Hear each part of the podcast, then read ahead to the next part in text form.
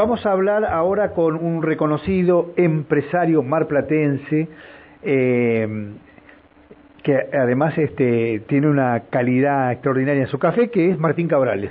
Martín, un gusto de saludarlo y tener el programa. Bueno, a ver si retomamos.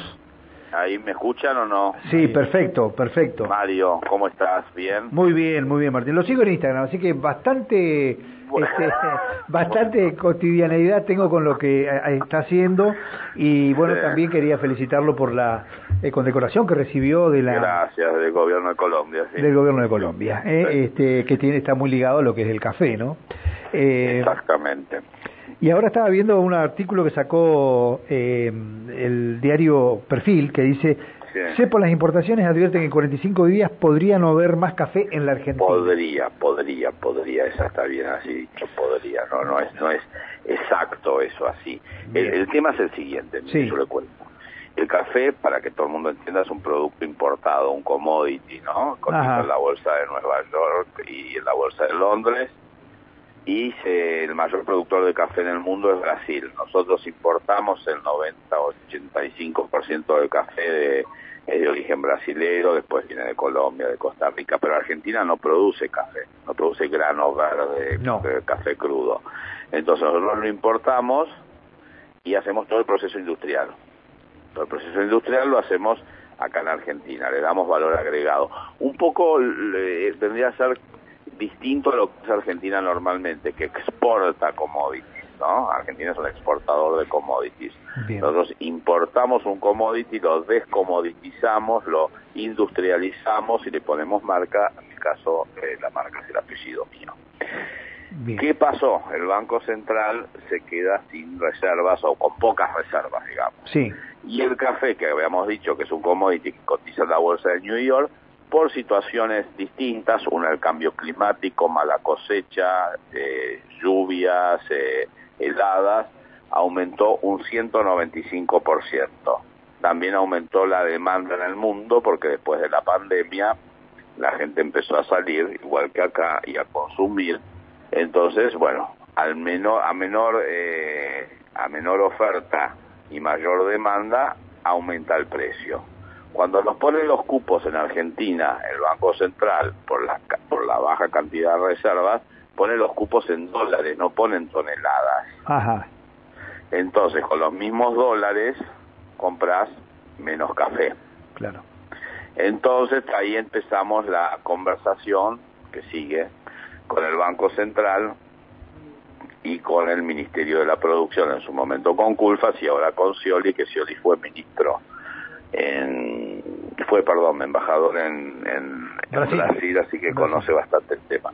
Entonces estamos en plenas tratativas para que nos aumenten el cupo, nos respeten la estacionalidad, que es otro tema, porque el, ca el café aumenta el consumo de café que entre un 20 y un 25% en los meses de invierno, es decir, ahora, ahora. Eh, y también que nos bajen los plazos de pago, porque cuando vos te excedes del cupo, vos podés importar X cupo, que, que X cantidad de dólares, tenés que financiarte, es decir, le tenés que decir al proveedor tuyo en el Sí. exterior que le vas a pagar a 180 días. Ningún proveedor. No, muchas gracias Martín, le agradezco 180 mucho. le agradezco mucho, pero no podemos. Una. Claro, entonces, ¿qué tengo que hacer? Salir a pedir financiación internacional. Conseguir financiación internacional, muy pocos la consiguen y es cara. Claro. Y es cara. Claro. Entonces estamos pidiéndole al Banco Central que nos aumente el cupo de café, que nos baje los 180 días a 60, 90 días, que nos respeten la estacionalidad del producto. Y bueno, no, no son soluciones, como le diría, eh, eh, inmediatas, ni tampoco son soluciones mágicas, ni, No, ni se van a hacer de un día pa- para el otro, pero bueno, estamos trabajando en eso para que no nos quedemos sin café. Ya hay faltantes de café en algunas góndolas, van a notar que no está la misma cantidad o variedad de productos que encuentran siempre, Ajá. y bueno, un poco se debe a que a, a los a que cada empresa los stocks que tiene los va cuotificando y los va manejando de forma tal de, de, de- de que tener café para todos pero bueno, eso significa o implica de pronto recortar entregas, eh, bueno, distintas medidas que uno va tomando comercialmente. Claro, y en una época de en que la estacionalidad marca mayor consumo. Porque claro, es lo que le decía, como sí, sí, sí, eh, Martín, usted que pertenece al mundo del café, es la tercera generación, ¿no?, de cafeteros. Cuarta generación. Cuarta generación, cuarta generación. Eh, eh, bueno, es una es una, una bebida muy cotidiana eh, lamentablemente no tenemos baristas como en Italia o en otros lugares donde se hacen unos cafés espectaculares. Tenemos un café, No, no, no, no, nosotros eh, no, no, no, ahí no. Argentina eh, ahora hay muchos baristas y hay escuelas de baristas. Nosotros tenemos eh, empleados, colaboradores que trabajan con nosotros que son baristas y enseñan, dan cátedra y van a los bares y enseñan a hacer café.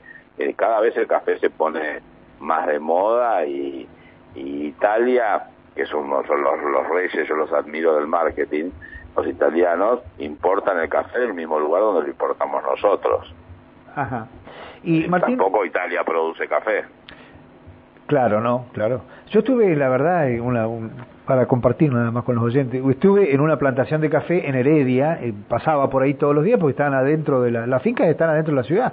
Entonces pasaba por ahí, este Heredia queda pegado a San José. Y ahí conocí cómo es la planta, el grano. Sí, es una, como un arbusto. Sí, sí, sí, sí. Este, bueno, una cosa curiosa para mí que no conozco nada. Y sí, son este, caficultores, son pequeñas plantaciones. Exacto, exacto. Rico café. ¿Cuál es el mejor café para, ah, para, no, el que más te gusta? A ver, el tuyo, por supuesto, pero... Eh, no, no, pero no te iba a decir el mío, el origen te iba a decir. Ah. Y me gusta mucho el café de Colombia. Ajá. Eh, me gusta mucho. ¿Se puede afinar el paladar, Martín? ¿El paladar para, para saborear? obviamente, uno va aprendiendo como aprende de vinos o aprende de aceite de oliva, puede aprender de café. Sí, sí, desde ya. Bien. El café ha sido una, una producto que no ha tenido buena prensa, pero hoy en día, creo que ayer salió un artículo, leía, y no sé si es en Infobae también, que cuatro tazas al día de café hacen muy bien para la digestión, para el sistema nervioso, combate cáncer de colon, eh, eh, mal de Parkinson, es decir, hay un montón de estudios médicos, sobre todo se hacen en las universidades de, Estados Unidos, ¿no? Eh, que avalan el consumo de café. Es, como todo, en exceso todo es malo. Claro. Sí, tuvo muy mala prensa en una época el café, había que dejarlo, no había que tomar café, que... No, y ahora tenés los descafeinados que son buenísimos, que si tenés presión alta, o algún tipo de, patología de ese tipo, te tomas un descafeinado y estás eh, impecable. Hay una, tengo otro, otro dato, dice que el ministro del Interior, Guado de Pedro, visitó a los empresarios del Consejo Interamericano de Comercio y Producción. Sí, ¿Cómo le fue? Bien, yo, yo fui uno de los artífices de esa reunión. Eh, me parecía que el ministro del Interior, eh, interesante que venga a hablar a los empresarios. Son reuniones que se hacen mensualmente y vienen vienen normalmente son todos políticos o economistas de o del gobierno o de la oposición. Vamos vamos un poco uno y uno no eh, y vino Guado que es una persona que no habla mucho en público no se lo ve tanto como otros funcionarios en los noticieros o y bueno fue interesante. En realidad no habló no se habló de coyuntura eh, se habló de él presentó un trabajo sobre el federalismo y la economía, es decir, sobre economías regionales. Hablando de economías regionales, ¿hay alguna zona, me preguntan acá un oyente, dice, ¿habrá alguna zona eh, y para sacar buen café en la Argentina? No, no, apenitas un poquitito, muy poquito en Salta y Jujuy, pero nada. yo, compro, pero nada, es muy poquitito. Ajá. Eh, eh, Martín, dos cositas ya lo dejo.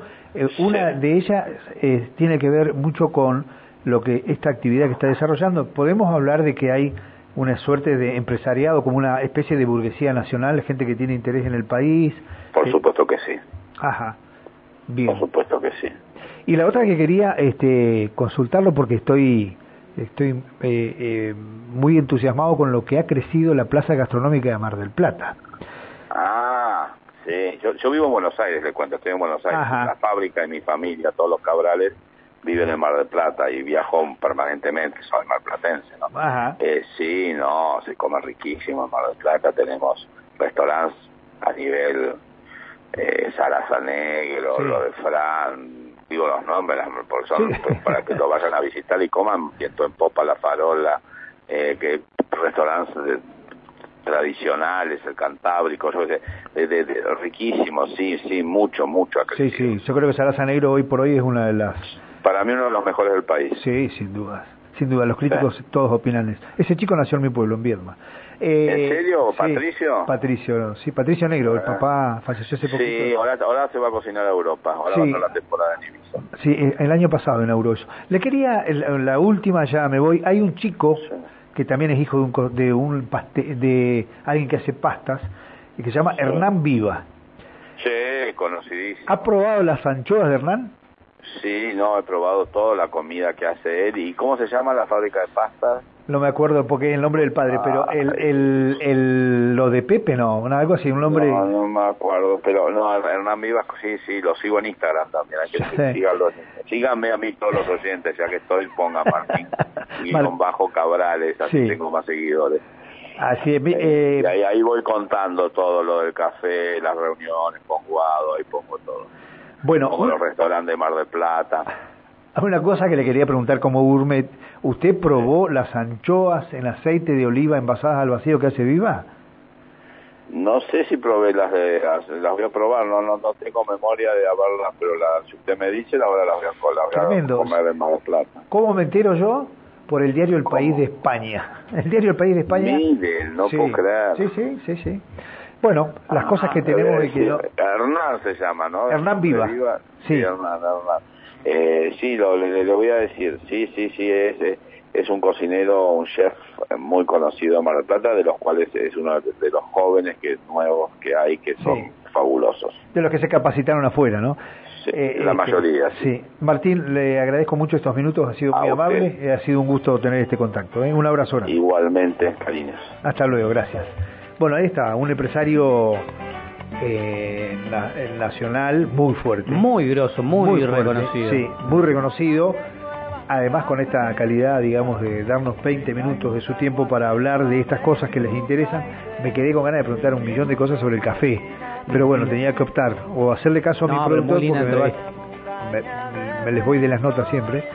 Este, eh, pero una muy linda nota. Además, una plaza gastronómica Mar del Plata. Quería hablar con él ese tema porque lo veo siempre, siempre que va. Y los Araza Negros sin duda es uno de los mejores restaurantes del país.